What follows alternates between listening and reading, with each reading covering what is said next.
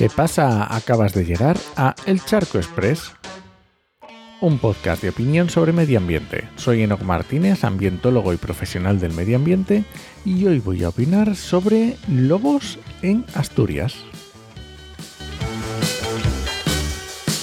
Como es ya bastante conocido, el lobo se ha convertido en motivo de discusión política. Y entonces ya dan igual los datos.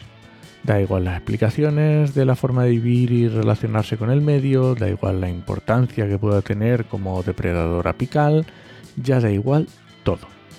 Ya la política se convierte en intereses de determinados grupos sobre otros y entramos en miedos ancestrales y reacciones viscerales que no nos van a llevar a un posible entendimiento.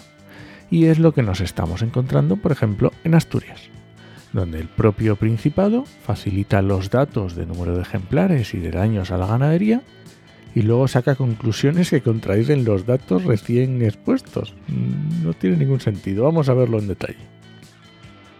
Desde el año 2014, la población de lobo en Asturias no ha aumentado.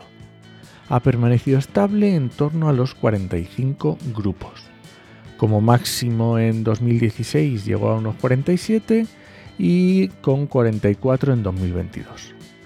Que no son solo grupos en Asturias, por supuesto, mm, se comparten con otras comunidades autónomas, que los lobos no entienden de fronteras, ¿vale?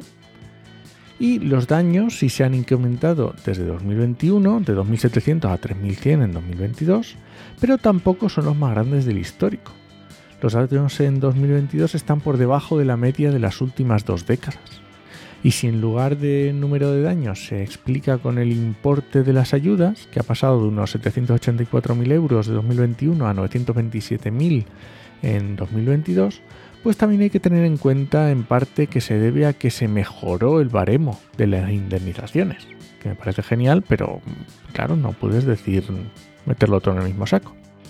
Y sin perder de vista que los datos oficiales indican una afectación anual del 0,86% en el conjunto de la cabaña ganadera y alrededor del 1,1% en la ganadería extensiva. Un 1%. ¿De verdad el lobo es el gran enemigo de la ganadería? Mm. Así que no.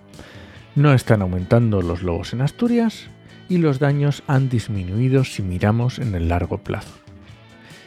Y claro, aquí la clave la tenemos en que el gobierno de Asturias desde el principio se opuso a la inclusión de la especie en el catálogo de especies protegidas.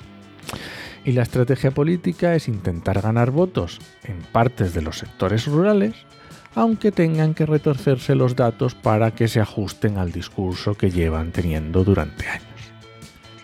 Y nada, este ha sido el Charco Express de hoy. Lo encuentras en Podcastidae o en el charco.es. Y si alguien te pregunta, no lo dudes, te lo dijo en HMM. ¡Nos escuchamos!